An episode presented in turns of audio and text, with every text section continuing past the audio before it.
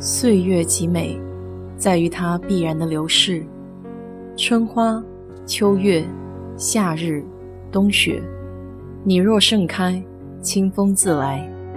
我是 DJ 水色淡子，在这里给你分享美国的文化生活。有听众想了解一下奥巴马医保和现行医保的区别，我自己对这个话题也是个门外汉。所以今天从网上学习了一下来说一说，如果讲的不好，还请见谅。美国是发达国家中唯一一个没有实行全民健康保险的国家。虽然美国政府有专门为军人、老人、残疾人和穷人设计的医疗保障，普通居民的健康风险也可以通过购买私人健康保险的方式获得保障。但是，仍然有四千六百万左右的人缺乏医疗风险保障，这个比例占美国人口的百分之十五以上，其中有百分之八十都是工薪家庭。通常，在美国看病的费用是非常高的，如果在急诊室 ICU 待了一下，那几十万美金的账单也是有可能的。这个时候就体现出医疗保险的作用。好的情况可以付百分之八十，病人也感觉负担会轻一些。不过，如果你再深入的了解一下这个医疗账单，就会发现，其实保险公司并没有付全款，这里有个折扣，有时候只有总账单的百分之十，因为保险公司背后拥有的是成千上万的潜在病人，他拥有很强的谈判筹码，可以要求医院打折扣。如果这家医院答应了打折扣，那么保险公司就把这个医院加到自己的网络中，让自己的病人去这些医院看病。这样，作为医院虽然打了折，但是得到了大量的潜在病人，薄利多销，所以医院也是愿意照此执行的。那么这里就是一条行规。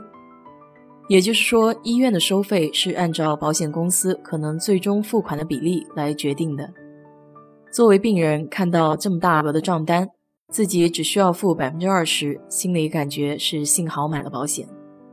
但其实这些账面上的数字，已经是医院对保险公司可支付力了解了之后，再加大了倍数以后的结果。奥巴马医保的初衷是为了让更多人参保。来扩大整体医疗费用的风险分摊，用以降低医疗费用和保险费用。但是在医保改革出台以后，反对声音之一就是医生，因为大家都买了保险之后，个人买单的情况就会变少，保险公司也就拥有了更大的谈判筹码，这样就会降低医疗费用，对医生的收入也会有影响。而另一方面，从表面上听起来，奥巴马医改对保险公司是利好的事情，因为有更多的人参保，意味着更多的收入。但实际上，这里有一项举措对一些保险公司来说是不利的，就是增加了政府低收入医保的覆盖率。公家保险和私人保险有一点最大的不同，就是对利润的追求。保险公司毕竟是商业公司。利润最大化就是他们的主要目标，因此，如果扩大公家保险覆盖人群，那么对保险公司来说，就是减少了潜在客户的同时，降低了和医院谈判时候的竞争力。当然，上有政策，下有对策。保险公司的举措就是提高免赔额，比如以前是到了五百美金的自付额之后，保险公司就会理赔。奥巴马医改之后。这笔款项涨到了需要自付两千美金才可以理赔，而且有部分内幕消息证明，有些州的公家保险是交给私人保险公司管理的。那么总体上来看，从奥巴马医保改革中受益最大的还是保险公司以及贫困线以下的低保人员。相对应的，很多中产阶级的保费大幅上涨，由此也引发了非常大的不满。更由于强制保险的举措。如果不投保还会罚款，产生了一种垄断的效果。虽然奥巴马医改的初衷是好的，但实际效果不大尽如人意。现行医保是在奥巴马医保的基础上做出了一些调整，首先，不再阻止保险公司对于参保人以前健康状况的条件进行限制，而是让各州决定保险公司是否可以对之前有健康问题的人收取更多的费用。第二是废除了用来帮助支付医疗保险费用的政府补贴，让人们使用各种税收优惠来支付医疗保险，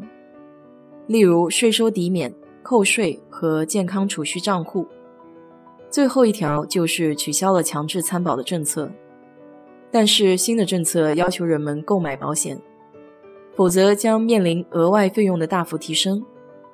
现行医保的调整为中产阶级和富裕的美国人提供了大量的税收优惠，但是它确实降低了保险的普及性，并且增加了穷人的医疗保健费用。不过，医改本身就是一个吃力不讨好的活。不可能做到让每个人都开心满意，只能说是在尽量满足一方利益的同时，减少对另一方利益的损害。好了，今天就给你聊到这里。如果你对这期话题感兴趣的话，欢迎在我的评论区留言，谢谢。